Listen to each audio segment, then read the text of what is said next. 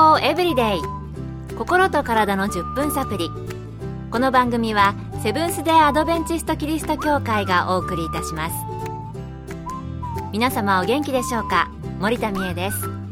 今日もあなたやあなたの大切な人の心と体の健康に役立つ情報を短い10分間にぎゅっと詰め込んでお届けします。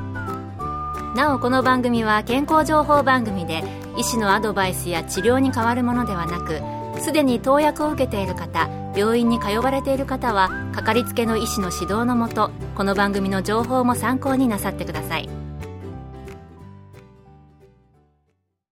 今日7月17日は理学療法の日ってご存知ですか？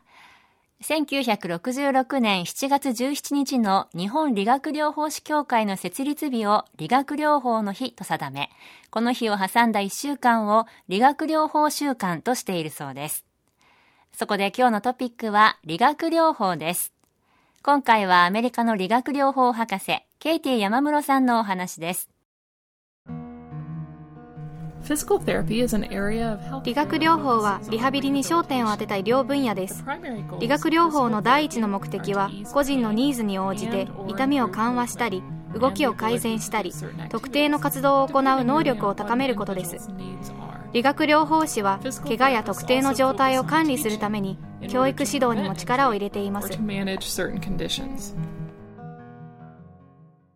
それでは理学療法士の中でも専門があるのでしょうか？Oh, yes, there are many. もちろん種類はたくさんあります。理学療法士の大部分は外傷痛背中の痛みスポーツ障害などの整形外科的な問題を治療する診療所で仕事をしています。そして理学療法士は老人ホーム病院学校訪問治療などの場所でも働いていますプールなどで行うウォーターエアロビクスは浮力や水の抵抗を用いる理学療法の一つの治療です。専門分野には整形外科小児科神経科循環器科婦人科が含まれます。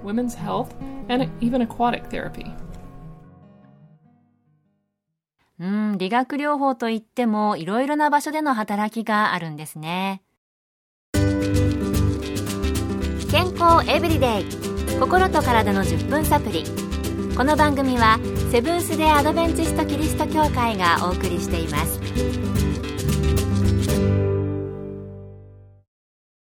今日は理学療法の日ということで理学療法についてアメリカの理学療法博士ケイティ山室さんのお話をご紹介しています。それではどんなことにやりがいを感じるのかケイティ山室さんのお話です。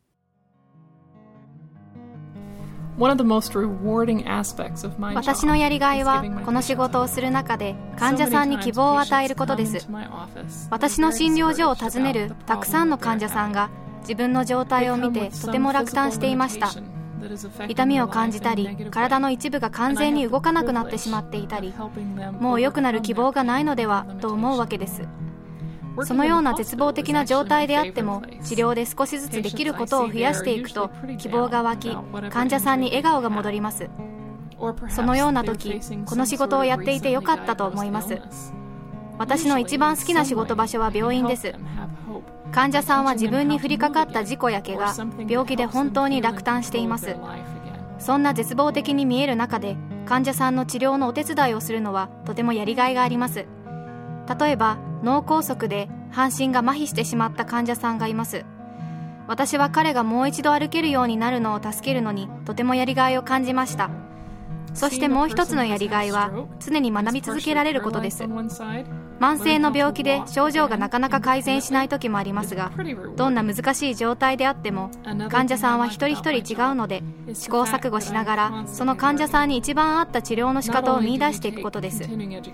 今まで得た知識と経験をそれぞれの患者さんの治療に役立てることはとてもワクワクします。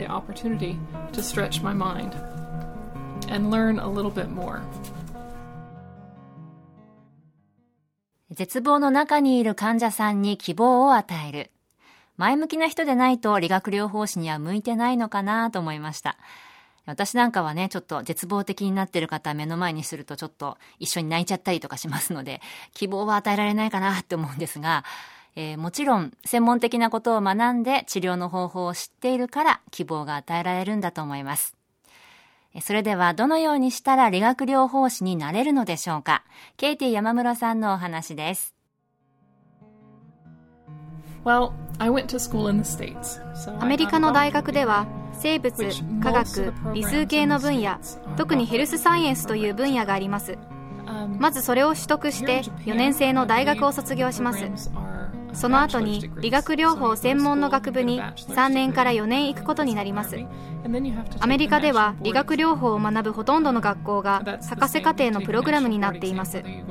また今現在ある修士課程のプログラムは全て博士課程のプログラムに変わってきています。日本では理学療法学科のある4年生の大学または3年生の短大専門学校を卒業した後国家資格を取ると理学療法士になれます。アメリカとの大きな違いは日本の理学療法士の場合医師のもとでしか働くことができず自分で理学療法の診療所を開くことができないことです。早くから理学療法の経験を積みたい場合には都合が良いかもしれません。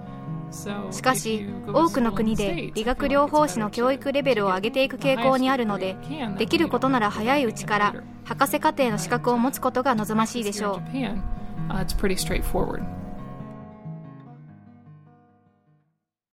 理学療法士、国によってなる方法などが少し違うようですが、アメリカではほとんどの大学が博士課程のプログラムになっているということなんですね。専門性や理学療法に関するより深い知識を習得していくために、アメリカは大学レベルで取り組んでいるようです。私たちのスタッフの中にも今年2月に結構複雑な骨折をして今リハビリに励んでいる人がいます。リハビリね、結構大変なようなんですけれども、今までの機能をできるだけ回復できるように、理学療法士の力を借りて頑張っているようです。